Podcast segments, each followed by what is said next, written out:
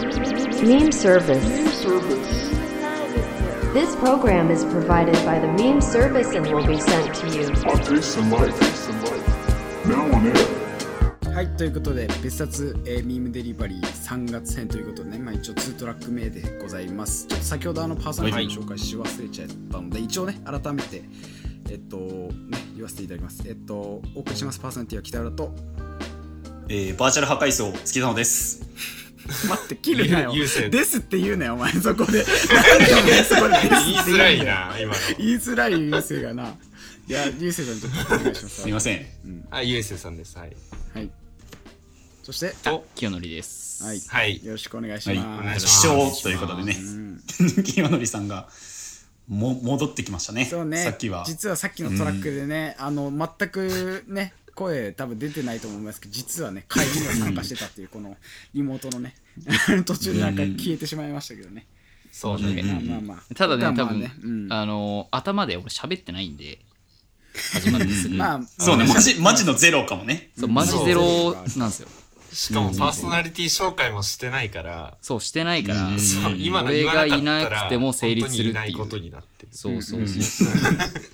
そうね。まあまあちょっとまあませんねでしたさっきのトラックあのまあ映画が多かったですけどね、まあ、海外ドラマみたいな話もしましたけど、ちょっとまあ少しまあ、まあ、関係ない他のジャンルでもちょっと喋っていこうかなっていう話で。でちょっとあの、うんうん。最近で言うとねまあうちのミームサービス率であサービス率じゃないうちのまあメンバー内になんか やっぱフィルマックス。法人化してる。ビームサービス率。は何かしらのパーセンテージを求めてる。か。なりのねパーセントあの占めちゃうけど。なんかほらフィルマークスまあなんとなくみんなフォローしてるからさああいつあれ見てたんだみたいな、まあ、ある中で、まあ、今回あのタイガーバニーっていうアニメがね、まあ結構キヨさん俺含めちょっと見返したというか初めて見たっていうはいところでまあ来月っていうかまあ4月うん。から始まるね、まあ来期アニメで、まあ、10年ぶりですか、ゆうせいさんはタイガーバニーの大ファンをね公言し続けて10 10年経ってますからうね、ん。うん。そう、大ファンって言っちゃうと10さ、年全部覚えてるかのような感じだったなんだけどさ、言っとくと10年前に見たっきり見てないから、まあね。結構いやでも覚えてないんだアニメの問題それあるよな。いやなんかこれまた話それるんだけど俺今度その次の来期、夏とかにオーバーロード4期とか、あの、はいはいはいはい。あとなんだろうな歌われるものって俺がすごい好きだったあの、まあ、元エロゲででその後はなんかその、アドベンチャーゲームとかになった結構そのなんていうんだろうな RPG、まあ、シミュレーションゲームみたいな感じなんだけど、まあ、そういう歌われるもの？そう歌われがアニメ化するって知らなくて、うんそれもえー。ちょうど俺が高校ぐらいだからもう8年前とか。もう8年前こういうやつよね、パッケあージが。そうそうそうそれの 最終章がアニメ化すのやつが始まるんですよ、なんならその歌われるものの一発目のアニメなんてめちゃくちゃ昔だからアニメがもうものすごいスパンなのよ。その最過去から最新までの第3期までが。本当あの昔の画質してるから。もうその一発目歌われるものに関して、まあ、とかもうや四角いしな。アスペクト比もだいぶ。そうそうそうそう。そんな感じでなかなかねあれなんだけどまああとなんだろうね。働く魔王様か。俺的にはめちゃめちゃ楽しみなの働く魔王様っていうのが俺めちゃめちゃ好きで。足キモすぎで、おなじみの 働く魔王様でしょ。魔王になるとね。あれもう2期やっとで結構ね前からやる言われてたんだけど、やっと始まるんだってところで。それもだいぶよね、だいぶよ働く魔王的にはね。様ってそれも俺が高校やってからもう56年とか経つから、でその時にやっぱりアニメ忘れてるじゃないですかでだから大体、ねうん。まあ、見返すもの見返さないもあるけどオーバーロードなんてさすっごい見返したいんだけどさやっぱ量が多いからさ、チャレンジするかどうか悩むっていうね、みんなはなんかまあ熱量によるだろうけど意外と見返3し期までやってんだっけか？なんか、オーバーロードって。オーバーロード次で4期だから3期までやってるからね。でもね、なんかあれだよね、最後、黒い子羊たちみたいのを召喚して終わってんだよな。なんかあの、王国戦士長との戦いみたいなので。いや覚えてそれな。い覚えてるわ。んだよななんかね、全然覚えてないんだけどさいやなんかねでもオーバーロードに関しては面白かったけどね。俺めちゃくちゃおもろかったけどオーバーロード、うんうんうんず見た？俺いつきは見てた？オーバーロード。見てたよ。てか意外と覚えてるかも。あの、対バには覚えてないけど、オーバーロードと働く魔王様めっちゃ覚えてるかも。あ そう働く魔王様あれだよね、なんかあの、高速道路みたいなさ、なんか地下街みたいな破壊されて、閉じ込められて、それから脱出して、みたいな感じだったよね、最後の方なんかあっ。たね。うん。そう呪術廻戦みたいななんか そうそうそうそう。そうだね。なんか働く魔王さんまあコメディみたいな感じもあるからね割と。でも面白いからね、本当に。でもだからその俺忘れがちなのよそのアニメ昔見たやつ。本当に忘れちゃうから、いや見返さなきゃなと思ってますけど。まあそのタイミングちょっとね今回タイガーバニー見まして俺初めてなんですよぶっちゃけ、うんうん。タイバニを、うんうんうん。なんていうの俺も初めて見た。なんかねあの一時期なんかスカイハイとかって優勢になんかちょっとなんていうの？なんかあのまあなんかちょっと小ネタのいじりみたいな、ね。いじりみたいなめっちゃしてたけど、まあなんかなんとなく全然覚えてねえな。してたけど、まあ、対話に見て、うんまあヒーローアニメなわけじゃん。あれパッと言ったらさ。うん。まあ面白かったんだけど、まあなんていうのそうん。の構成とか、例えばねそのストーリー的なものに関してはなんか、うん。あこれってこういうことだ次この展開だろうなみたいな結構分かっちゃうというかそういうところはあるんだけど、うん。俺めちゃめちゃでもなんか面白くて何が良かったかっていうと、なんかあのキャラクターのなんていうの立て方みたいなうん。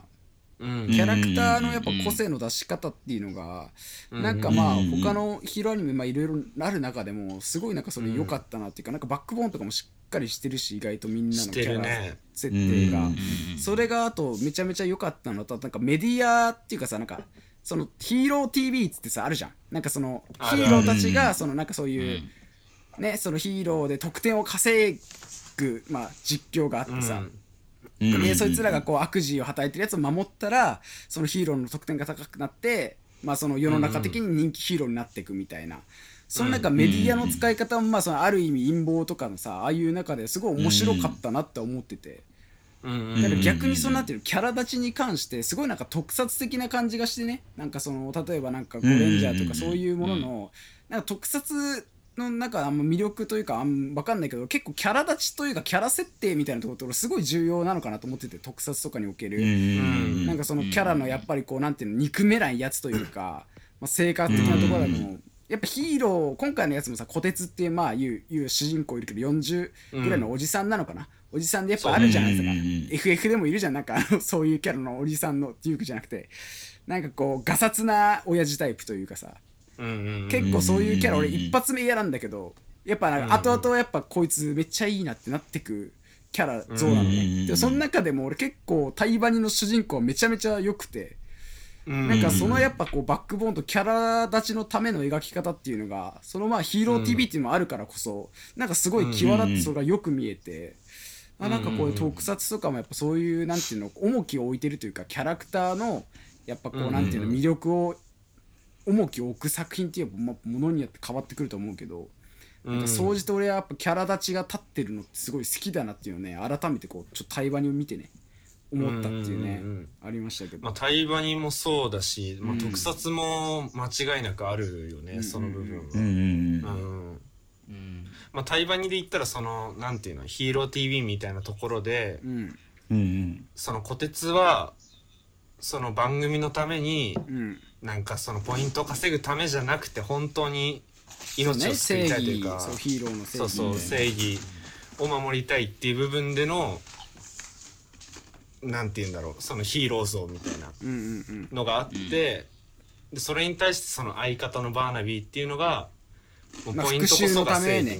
ポイントまあまあそうだけどまあいずれはなんていうの復復讐のためみまあたいなさ、ね。そうそうそう、まあでも最初はそういう見え方だったじゃん、うんううんまあねそうね。そうそうそうそう。だからそういうなんかそれぞれのバックボーンとなんかそのメディアとそのポイントの使い方みたいなのが正直そのなんかストーリーのこう盛り上げ方としてはなんか面白かったしあと最初の方とかそれこそ特撮的な話数の区切り方するじゃん。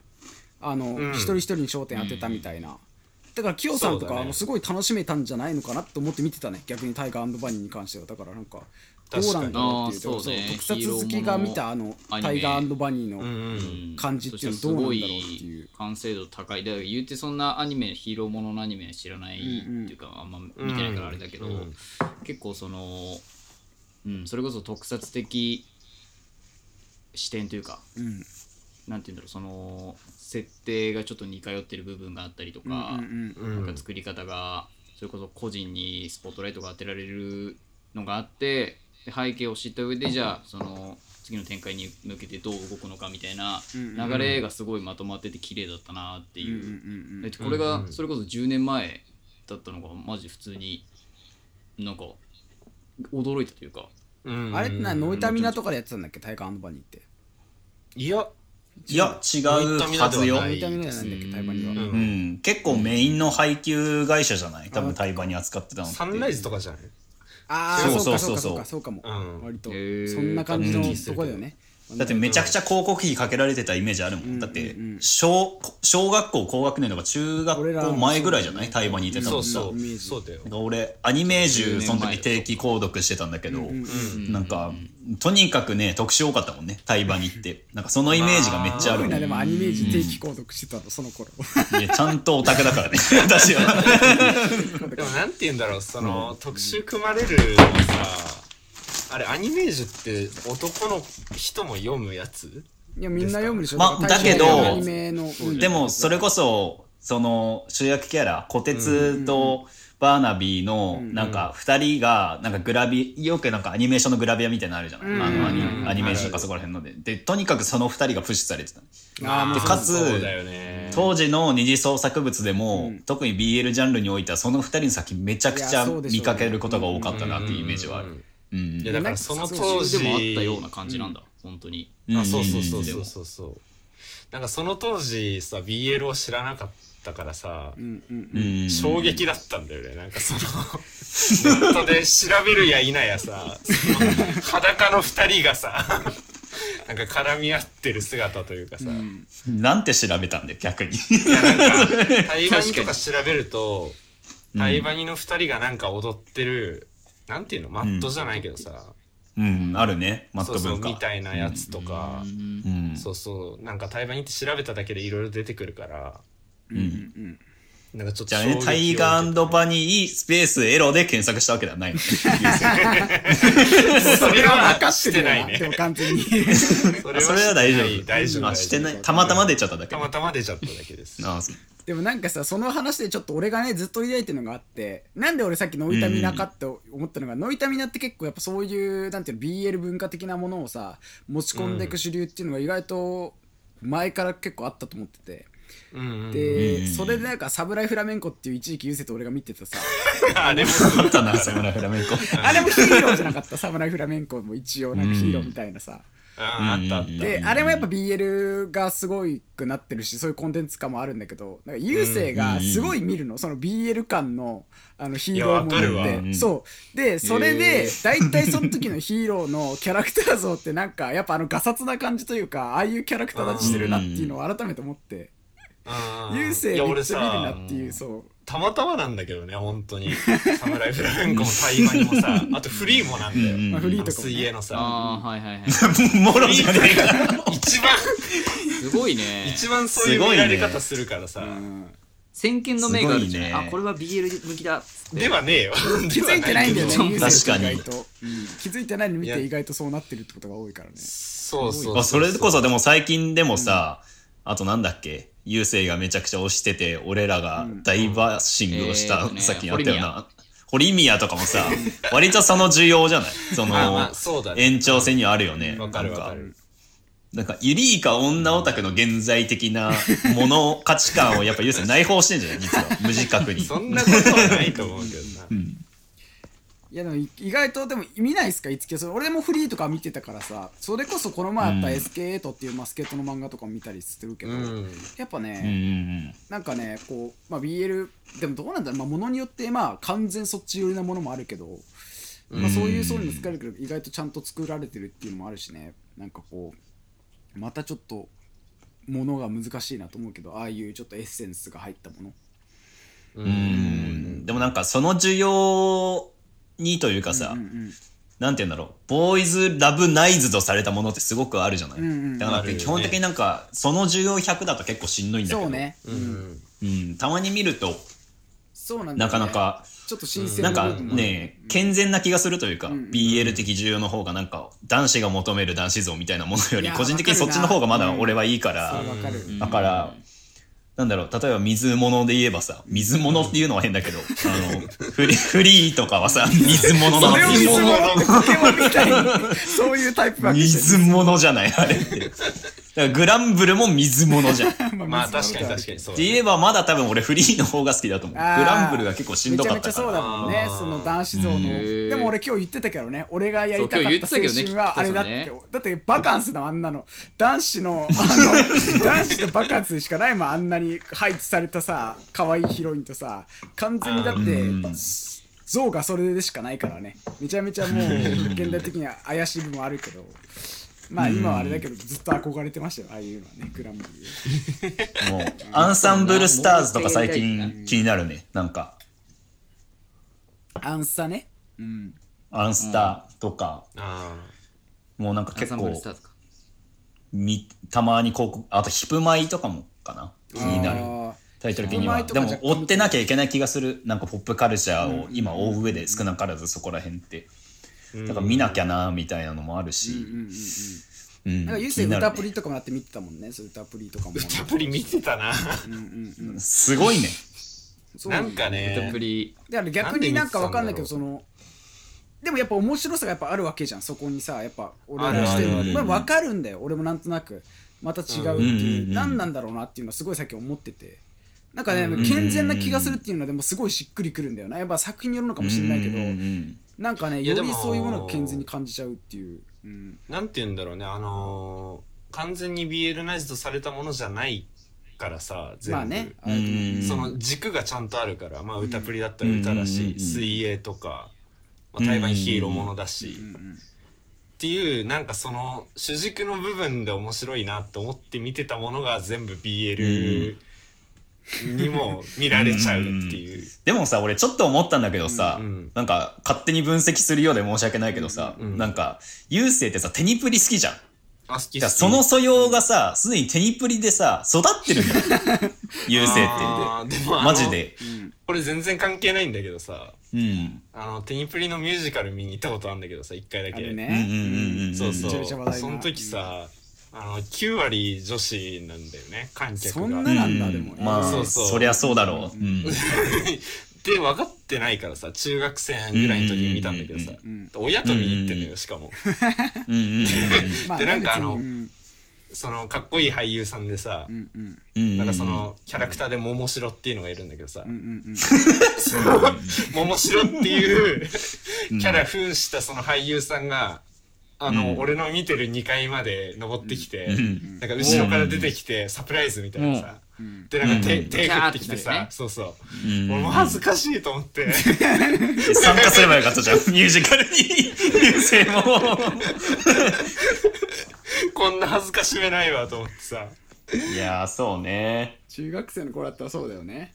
そうそうそうそう。ましてすごいなんかミームとしてもかなりコンテンツ化されてるからさ、テニプリ関連のものってさ、うんうんうんだなんか原点にそれがあるとやっぱ入ってきやすい気がするよね。やっぱそれこそ、フリーとかさ、うん。そこら辺とか。そうだね。かなり、うん。どこだったんだろうな。俺も展示フィルム見てたけどどこでこう入ってきてなったんだろうっていう、でもそれこそね、まあ、五木と俺、まあ、買ったそのいつの号だろうね。それこそユリイカの女オタクの現在っていうのは、ある意味ポップカルチャーという層ではすごいこうなんて言うんだろうこう、うん。市場になってるわけじゃない。めちゃめちゃやっぱりこう、うんうんうんすごい興味深いコンテンツではあるよね本当にああいううんうんうん作品のものを。興味深いっていうのもキモいって思われるかもしれないけど。まあ、うん面白いなって思うなんか。うん。やっぱ明確に区分できるじゃん。おと、だいわゆる男のオタク的なうんうん感性と、なんかねカテゴライズするのもあれだけど、でも傾向としてさ、ね。女オタクって言われてるものと男オタクって言われてるもので思考されてるものはかなりなんか明確化してなんか別のものなんだけど共それぞれのコミュニティで共通したものをやっぱりなんかね、求められてる気はするから、なあるんだろうねなんかそのなんか傾向というか感性的なもののあれが。うんあとなんかそのなんて言うんだろうなそのあの手の作品まあまあ、例えばあの、まあ、男子的な例えば漫画タイムキララとかで、まあ、あのなんていうのそのカルチャーと結びつけた作品、まあ、例えばゆるキャンとか、うん。放課後堤防とか、そういう作品もまあ何かとあるけどあっちもやっぱりこうなんていうんだろう、うんうんうん。結びつくものは多いなと思う。なんかその落語とかもそうですけどあれはちょっとそんな感じで見てないけど、うん落語とかまあ水泳とか、でそこのなんかカルチャーのなんか似通り方ってしないじゃんやっぱ、まあ、そこもやっぱその、うんうんあの違うからさあれなんだろうギャップなのかね、でもなんかその BL に関しては意外とギャップと行くものってあんま少ないなと思って意外とその男子っぽいというかさスポーツとかさ、うんうん逆に俺らがその漫画、うん。多分キラーとかで求めてるものってさ意外と趣味は男子っぽいっていうさ、うん。そのギャップ感っていううん。なんかその際もなんかこう感じるよね。なんかそのまたちょっと少しジェンダー的な部分だけどでもなんかそのデザイン的な部分というかさ作画的な部分でもさ比較的その BL 的消費のされてるというか BL 的な需要が生まれてる作品ってさうん。比較的なんかその作画自体が少し流線が多くて、でかつなんかそれこそ芸術分野的なさあの作画の仕方をするじゃない、そうね。あのいわゆるダビデ像じゃないけどね。ダビデ像とかさ、そうそうそうそうそう。あ彫刻的な作りというかさ、うん。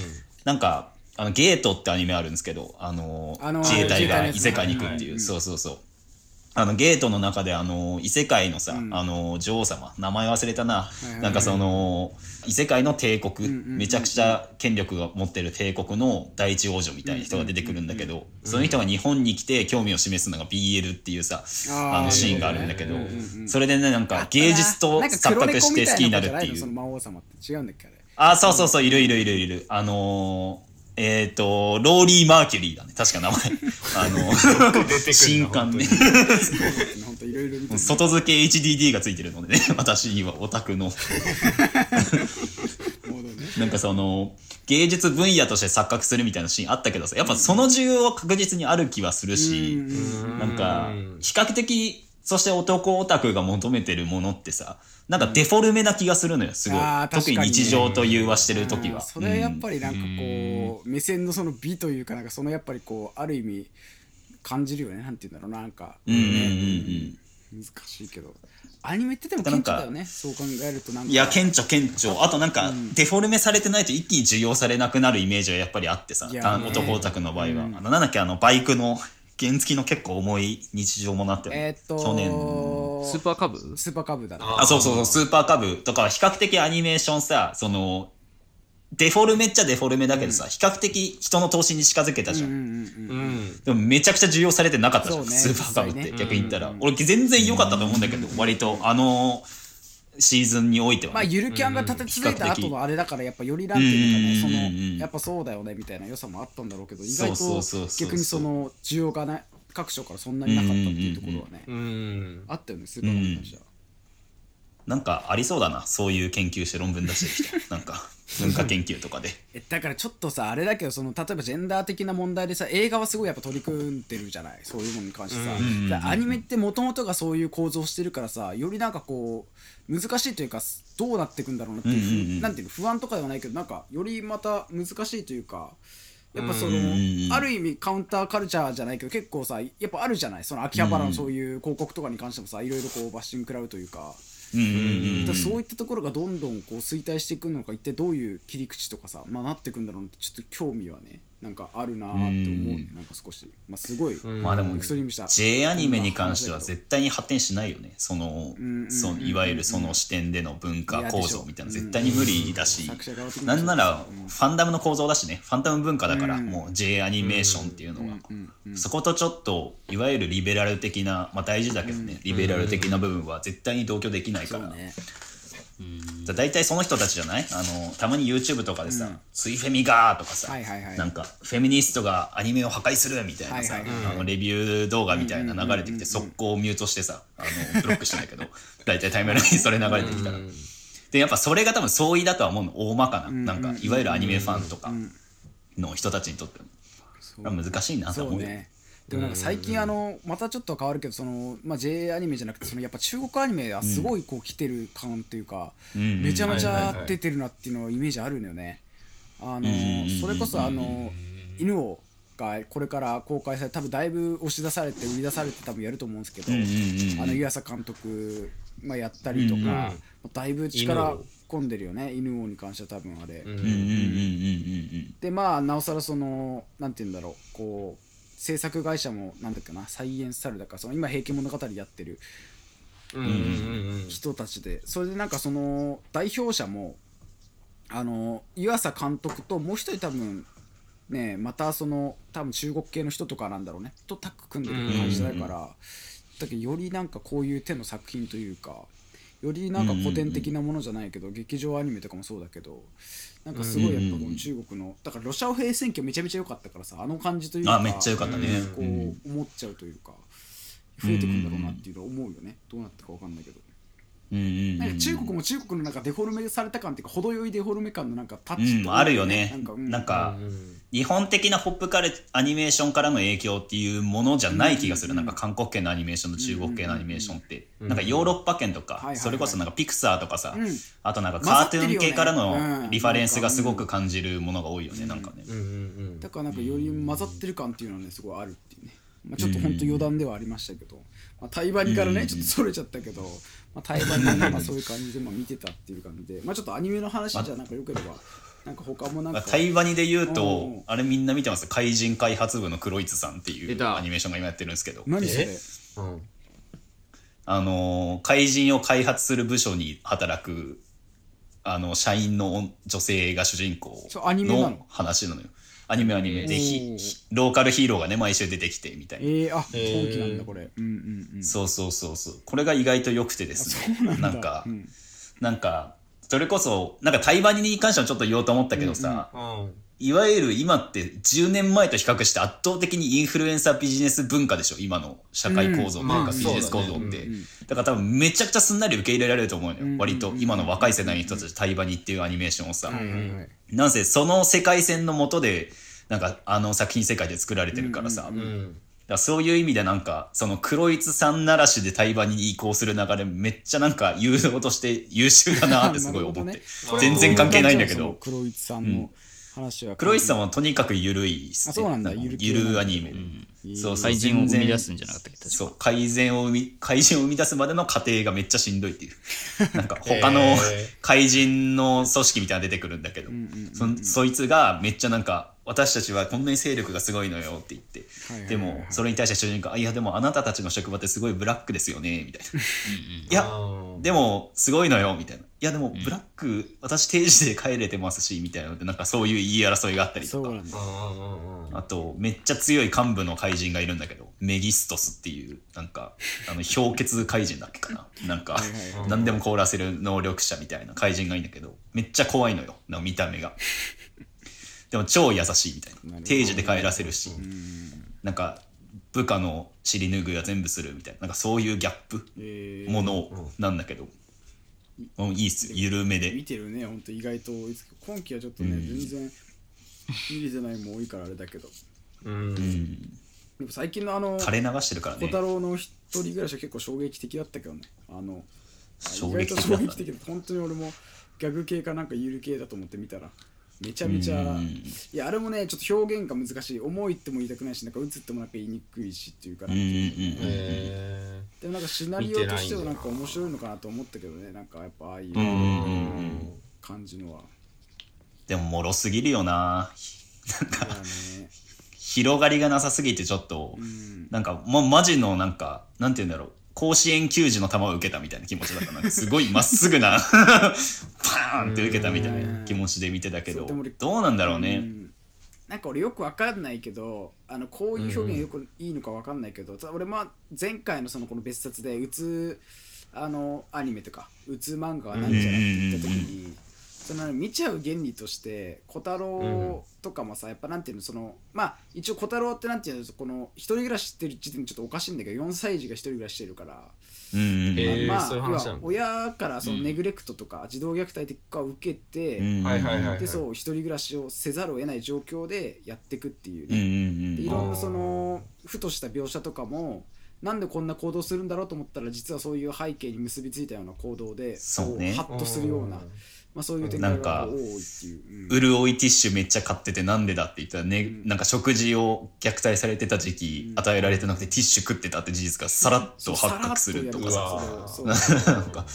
さ何これっていう。でそれをこうや受けるやっぱ大人視点も結構多く描かれたりするから、うんそういう視点でっていう中でやっぱなんてそのこれからもその小太郎くんのなんていうのこの姿を追っておきたくなっちゃうじゃんああいうのってなんかそういう。そう思った時になんかあんまり見たことないからだけど他のものそういう手の作品もやっぱそのまあ簡単に言っちゃえば怖いもの見たさじゃないけどやっぱりちょっとこう不安な例えばまあ作品でこうすごい事象して本当に病んでる子いるとしたらその子を見て見放せないみたいなそういうなんかこううん。バイアスみたいなものってかかったりしてんじゃねえのかなってこう思っちゃったりしたね。うん。なんかそういうなるほど手の作品において。なんか少なからず続編は作るべきじゃない作品かもしれないね、うん。この作品は。うんで一気に商業化した瞬間にやばいから、この手の作品ってうん小太郎は二人暮らしとか始めたらもう私はもう制作会社に直行するかもね。もうクレームを入れるかもしれない。レベルすごいのがなんか小太郎さあれじゃない、うん。あの実写先にやってるよね確か、うん横山君。そうそうそうそうそうびっくりしたの。まだ見れてないんだけどそうそうそう。一応そっちも見よう気になっと思っててるそうだからどういう感じなんだろうっていうのすごい、そうよく、うんうんうんその内容俺もそんな全部把握してないけど、ん例えばそういったアニメの内容のことをうんうんうん。先に実写でやるっていううんうんうんうん今のそのテレビ的にいやあれ分かんないよね。そうなんかそのドラマ見てないからどっちが良かったのかすごい分かんないから気になるんだよね。そうそうそう。いや結構だから踏み込んでるから、うん。めちゃめちゃうんうんうんいいっていう人もいれば、うん。いや今のご時世的にっていう人もいるとは思うのよ。うんうんうんうんうんなんて言うんだろう、うん、時間帯もだから多分あんまりそんなあのなんていうの明るい時間帯にはやらないだろうし、うんうんうんうんうんうんうん、で逆にそれを先にやってるのはすごいなと思ってて、確かに。うん、逃げ場も作れるしな比較的。実写無理だった人の逃げ場もある,、うん。ある種アニメーションにあるし。ョン、うん。ドラマ見てないからまだ何とも言えないけどでもなんかドラマしんどそうだなってちょっと思うよねこのいやあれ話のさ気中になるでけどもう一回見るのもねなんかねなんとも言えないよね。うん。なんか実写的演技がひ非常になんか相性が悪い作品な気がする、うんいやなん。か必そうだと思う。俺然も。うん。全必然のなんかアニメ的演技で初めてなんか成立する内容な気がするし、だとは思ったねうんもう。だから分かんないなと思ったけど比較的そんな印象は受けたかも俺も。あれに関しては。うんうん。うんそうね。でもなんか関係ないけどちょっと見ようかなと思ってるなんかそういう他の本当になんか勝手に気嫌いしちゃってたけどタコビの現在も終わっちゃったしちょっとちゃんと見なきゃダメだなと思った。なんか本当その点の作品全部。大丈夫ですか？影響を受けてちょっといやそう周りからめっちゃダ言われるんだよ。いや見ない方がお前絶対帰ってこれなくなるからダメだと言われるけどいや見とかないとなと思うよ。なんかあやっぱりねそういうものをてかいいなんか顕著に現れそうだよね。なんか影響が北さんなんかえ。なんつうんだろう。ヘッドホンの色とか黒になってそうだよね。具現化してんじゃんもうただでさえ私服黒いの多いのに。そうそうそう。ヘッドホン黒でもうすごいことになってそう そう北さんそういう時は、ドンブラザーズ見た方がいいよ。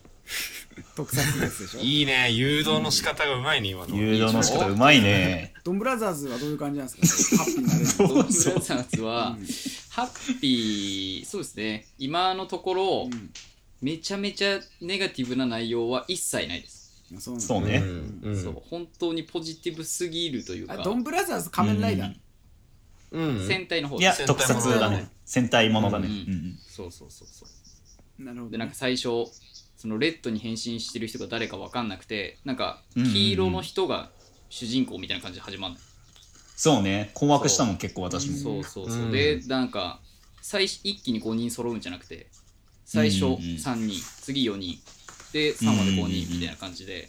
でしかも全員その変身してるその元のあのーうん。素顔を知らないみたいな。うんうんうんうんっていうとこからだからみんな視聴者が置いてきぼり食らうんだけどなんか逆にそれがもう吹っ切れすぎてておもろいんですよ、うんその無理に内容を理解しようとせずになんかわけわかんないことをやってるけど結構、なんかもうおもろいな。なんかついてきなさすぎて逆にいいかもみたい わかる。な、うん、これを深く理解しようとするのがちょっとおこがましい感があるというか。うんまあなんかそ本のうん。うん、うん。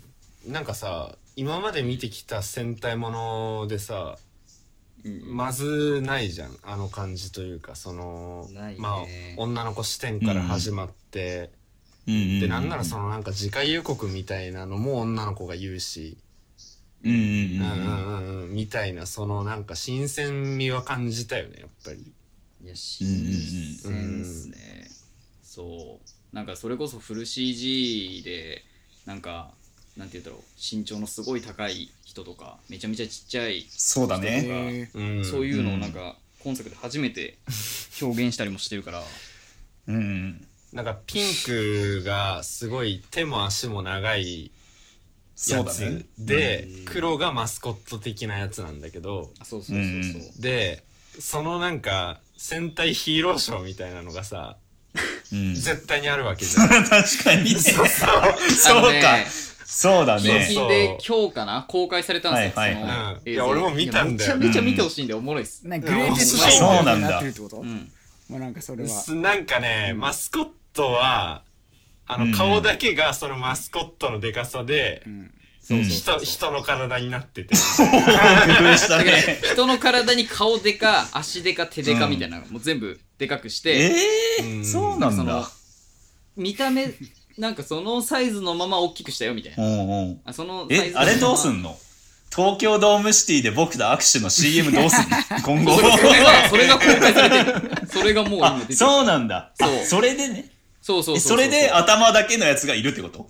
頭だからす体は多分ちっちゃい人が中に入ってるけど、そのその分なんかこう遠目で見た時にその、うんうん。あのちっちゃいサイズ感をいかに表現できるかってことでその手の部位とか足の部位を大きく見せてうん。その分体は細くてちっちゃく見えるよみたいな ちょっとこう遠近法まではいかないけどなんかそういうのをでもこ使ったりして。れあれなんだよね。見てない人に説明するとなんか黒は二頭身ぐらいのやつなんだけど、うんそんな表現し2もないぐらいじゃない？2もないか。1か1.5もぐらいじゃない？本当に。なんかその表現しようがないからさ。うん違和感しかないんだよね、そのヒー。ローショーの着ぐるみみたいなやつ。がそうか。でも初なんじゃない？特撮戦隊ものでさ、その、うん。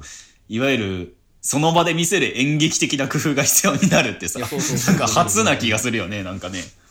なんかそのヒーローのかっこよさで押し切れるっていうよりかはちょっと技術が必要になってくるになっちゃってるのが、まあ、逆にんなんか挑戦してるようで面白いけどだから最近それこそなんかマーベルの影響をすごい受けてて東映が意識してることはないけど、その最近の仮面ライダーのモチーフが全部、まあ、アベンジャーズのヒーローのあの、モチーフをしてたりそれこそ前回の天豪カイジャーで出てきた敵があの、ドラッグスまあそうだね。ギャラクシーのドラッグスだったりとか,、なんかそういうのうん。で結構そのアメコミ あのの塗りが甘かった人ねちょっと。塗りが 肌の肌肌に青い色を塗っただけっていう、目元がちょっとっていう。もうちょい塗ってあげてっていう。ねそうそうそうそう。それこそだそうそうそうってね MCU 関係というかさその影響を受けた部分で言うと、まあ、俺前回じゃ見てないからね前作のやつ見てないからあれだけど前作からちょっと続いてる部分もあるしね今回のやつ。そう、あそうだよね。おもちゃとかすごいよね今回ね。なんかすごい。互換性あんだもんね。主人公がそうそのまま出てるし、うん。今回その豪快じゃんみたいにあの歴代のスーパーセンターに変身できるっていう。うんうだから全部ごちゃごちゃになってるのよなんかその過去の良かったところの要素とうん今からそのやりたいであろう挑戦する部分も全部ごちゃってなってるから、結構新鮮ではあるし入り口としてはめちゃめちゃ入りやすいのよ。今までのそのうん既存の戦隊ものを見るよりかは、だから北さんこれマジでコブラ界で慣れたと思うんでアニメ見る感いや覚で見ていやいやいや。コブラ界慣れてどうするんだよ。どういうその理論はよくわからないけどね。でもなんかその、わかんないけど、そのなんか要は手が、手が長いやつとか足が長いやつとか顔がすごいやつとかいるってことでしょ？今回は。桃太郎モチーフだから。簡単に言えばあ、そうなんだ。主人公が間違ってないのがおもろいね。う要はその主人公が桃太郎。それ以外が鬼とかあ、キジとか。そういうドンブラザーズ犬とか。なるほどね。そうそうそう。ドンブラとそうそうそういうそう。そうなんかそれはあれなのかな？なんかこう誰でもそういう見た目とか関係なく誰でもヒーローになれるよ的な意味合いがでかいのかな？わかんないけど。いやどうだろう。いやどうだろう。その 要素は今のところはないよ本ね当にその今んとこ桃はないね。太郎のドンブラザーズだからこそそういう、でもわかんないけどね。その生地だから何？足が長くなるの？首が長くなるの？そうそうそう。猿だと手が長くなる手足超長くなんか細いんだよねなんか。そう細くて。全体的に。あそう。あのー、なんて言えばいいんだろう。あの動くメモ帳でさ、はいはいはい。昔我々が 同世代は一回一回は通ったであろう動くメモ帳のあの棒人間がめっちゃ戦うフラッシュみたいなの流行ってたじゃないですか当時。あの棒人間ぐらい細いよね。あのそうだね。簡単に言えば。ライン的には、うん。そうなんだ。全然想像つかないなその桃太郎モチーフって。で今その桃太郎モチーフ全然話の中で出てきてないから。そう。びっくりしたのよ。一切の説明がそうないそう。そへー。そう。急にそうだから女の子と一緒に、うん。その俺らも物語をどんどん知っていくみたいな感じで女の子が最初わけわかんないけど、うん。なんかあの別の世界があってサングラスをかけたらなんかそこにいた人間だった人うん。が実はなんかよくわからなそうい宇宙人みたいな存在で、うもう侵略されてんだよねこの話ってねそうそうそうめちゃめちゃもうすそうなんかこう。からゼイリブみたいな話よ言ったらもう 本当に。マジでゼイリブだよね今回。サングラスかけたら見えるものがあるみたいな、うん。うん。うんでもだから敵も、やばあいつ見えてるぞってなって抹殺しに来るんだけど、うんでその時になんかちょうど変身アイテムが来てたまたま変身してうんうんうんうん。っていうとこから全然展開も追えないけどたはい。だそのうんうん脳死するぐらいじゃないけどもう無理に追おうとしないで見てほしいですこれは、うんうんうん。マジで YouTube に1話2話載ってるんでうんうんいや逆にこんなこと言って失礼かもしれない。脳死しないで見るときあんのかなと思っちゃうけどな。特撮系で。なんか作品あるわ。いやでもね 今回でも意外と面白いよ。そうなんだよね。引用元への経緯ががめっちゃ示されてんのよ今回。でゼイリブって言ったのも、うん。明らかに構図的な位置とか、うんうんうん。あとキャラクターの見せ方が確実に意識してるっていう完全にオマージュしてんのよ、へー今回。あそうなんだ。あの最初の。うんそう。だからなんかそれこそポップカルチャー好きとか映画とかさその他のカルチャー好きな人でも引用元とかもね結構参照しやすいというかなるほどね。そういう楽しみ方はあるという。そうそうそうそう。だからそれ振り返りつつなんかそれこそなんて言うんだろう、特撮に今までなかったさ、うん。そのなんて言うんだろうな。その男女のあの均等な、あの機械分配みたいなのも行われてるから結構ねあのちゃんとしてんだろうななんて言うんだろうな。そういうところの。ストーリー的な面白さが今後どうなっていくかは全く見当がつかないけれども、なんかやっぱ試み的な面白さがある、なんかはいやそうなんかエクスペリメンタルロックって感じ 今回。なんか 中でもねちゃんと踏まえてある上でのねいろいろうん。なんかブラックミディ聞いてるみたいな感じよ今回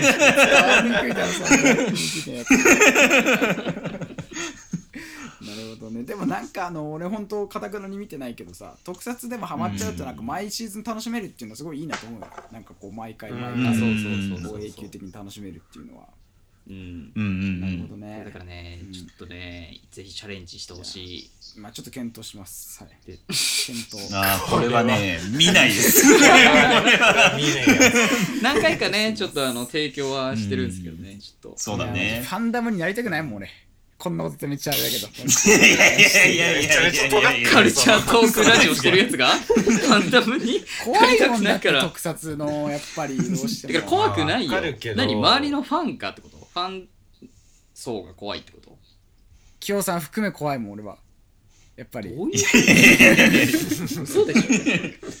俺はそしたらもうラジオでそれこそ特撮なんて語っちゃダメですよ。いやいやいろんな状やめてやめてほらまたあのパワー喧嘩ラジオみたいなのあるから別にいやいやいやそういうことじゃないまあねちょっと余裕があればでももちろんほら特撮ねいいなと思いますけど、なかなかちょっとテーマ終わらないし、まあまあまあやっぱりまあと究極あれもあるしね。ね。やっぱりそのなんかうん。かじりたくないというかさやっぱものに関して全部一から見たくなっちゃうじゃない正直、うんうんうん。あの手のもの、一から見れいいじゃない。でもそうなるとやばいじゃないいやで。も ななんだろうあのさ北浦って戦隊もの見てきた人なんだっけ？見てまあ割と見てたよ。うん、戦隊もの。割と見てたんだっけ、うんうんうん。なんかさそのまあオーズとかさ最近うんうん映画見,、うん。見に行ってさ、はいはいはいはい。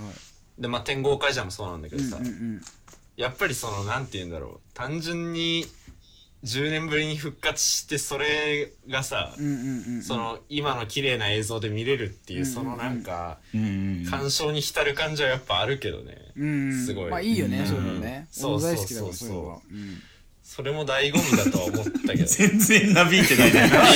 全然揺れてないよ。木田さんもうもうね。今流したもんな完全に。左マントを駆使してた今。かからかわされちゃったね今ね。いやいやいや。でも、まあね。あいやいいところまあだよね、そこはでも本当に、うん、うんうん。まあね。ぜひ面白いんで。得意不得意はねやっぱりうん。あるので、やっぱキヨさんがねまあ、サウンド・オブ・メタル来たら沈むのと同様北さんにもそれはあるっていう。そうそうね。そうそう。そうまあ沈むまあねそうね。うん。うん。だからあれだよね、テンションが沈むじゃないのよ。沈没の方でね。どっちかっていうと、なんか、ドドーンって底が抜ける 感覚に近いかもしれないけど。でもいいっすか？それこそねほら仮面ライダーとか見てきたんじゃないですか？そのオーズとかも。他のやつ、まあそうだね。二人見てたね天使と悪魔あこっちで喋るんですか。まあそうだね。うん。うんうん。でもあれ毎月っていうか毎年やってるの？ああいうのって結構仮面ライダーとかのこういう周年。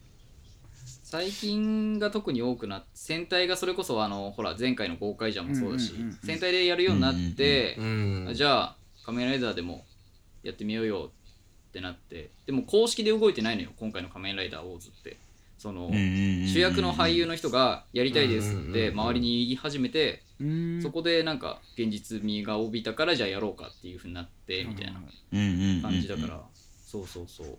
なんか確立はされてないけどああいうその10周年文化というか周年記念映画みたいなのはまだ全然浸透はしてないから、逆に言うとその俳優の声かけでやってるっていうの意外と多いってことでしょ？なんか他もなかったっけ？そういうあやりたいですみたいな。ああでもそうね、うん。そうそうそうそう。ハリケンジャーっていうのも確かそれで動いて、うんテンイヤーズやったっていうのもあるし、うん、意外とそれで承認されてやってそのそれこそファンに届いていいって言われるっていうのがあの結構あるから、ん。僕やってうんてすごい悪い方ではないのかなっては思うけど、すごいでもいいことだよね。なんか平和というか微笑ましい関係性だなと思うよね。なんかそのうん。やりたってさうん。わざわざその出た人がやりたいっていうってすごいいいことじゃない？それで動いてちゃんとしかも映画にできるってすごいようなん。そういうカルチャーのなんか懐のなんか深さというかさ。まああれに関しては。ね。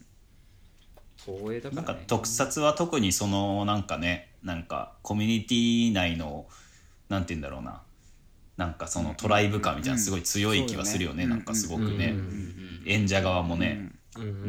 うん。そうね。なんかラッパーのコミュニティみたいなさなんかアトランタはアトランタみたいな感じのなんか仲いいやつで客演しまくるみたいな、うん。でもある結構そういうのは。うん。うんそうね。それがやっぱ楽しめるとね楽しいよね。もうめちゃめちゃ。うんそうね。うん。いやまああのなんかちょっと急に話変わっちゃうんですけどあのうおうなんかアニメとか映画の話まあしてたじゃないですか、はいはいはい。はいはいおはい。結構なんかそのなんか追っていくとお金ってかかると思うんですよ、追っていくとまああの劇場にこう映画とかまあ新作を見に行ったりとかうねん。まあそうだしまあね五木さんとか北原さんとかは本も読むうし、んまあね。まあ清まあ則ね。さんだったらまあガチャポンとかね なんかそのラインで分ける感じこれだけなんか急にさなんかガチャポン大人に小学生までたみたいになっていやでもなん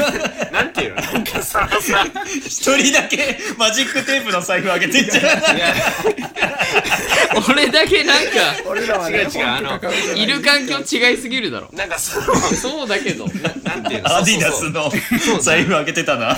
清さんだけ。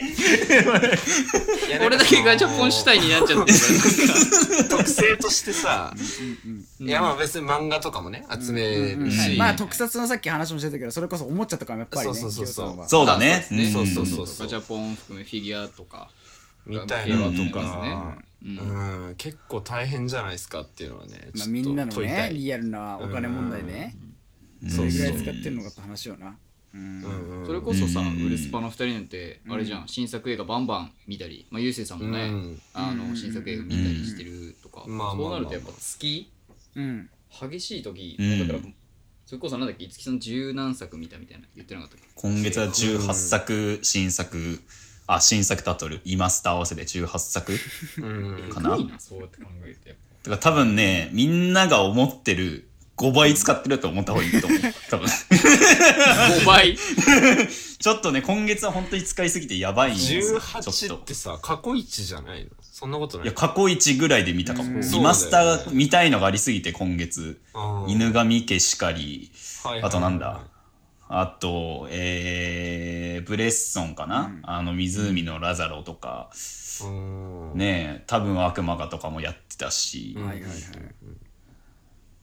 って考えるとねでもこれはでも私が悪くないからね。これはもう コンテンツが全て悪い。急になんか全然ロジックなくなってんの。そう。そのおだ金から使わないっていう選択肢を与えられてないんだもん1800円かける。18ってやったら3万2400円ですからまあいやだからねなる。よねまあポッドキャストこれ無料ですからね。絶対暇つぶしに来てほしいね。無料ですから。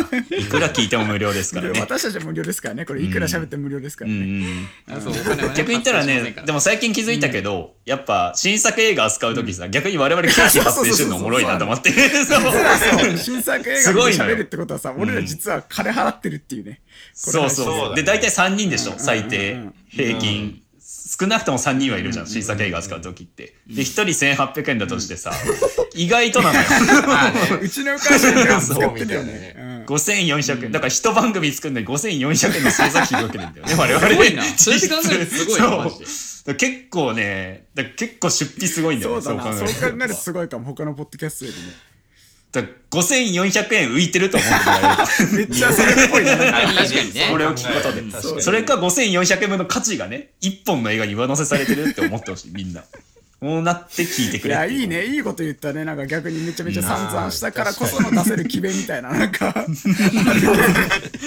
そうね。ちょっとぜひね。情報商材の売り方みたいな ぜひ5000円ほど。今日まあ5人ぐらいいたんでね、何本かわかんない。いっぱい出たから作品安くなったと思って、そうだね。聞いてほしい。大特価サービスです、こんね。今週も。大特価サービスも大特価サービスですんでね。ブラックフライデーみたいなもんだから。年中。うん。まあねそんなちょっとねいろいろ他の話にもなっちゃいましたけどこんなところにねこのトラックもしようかなと思います、まあ今月はまあこの2トラックになりましたけどね、ぜひとも来月まだ聞いていただければと思います、はい、はい。ということでお送りしましたパーソナリティは北野と。月さんと。優勢と清則でした。ありがとうございました。ありがとうございあましりがとうございまたした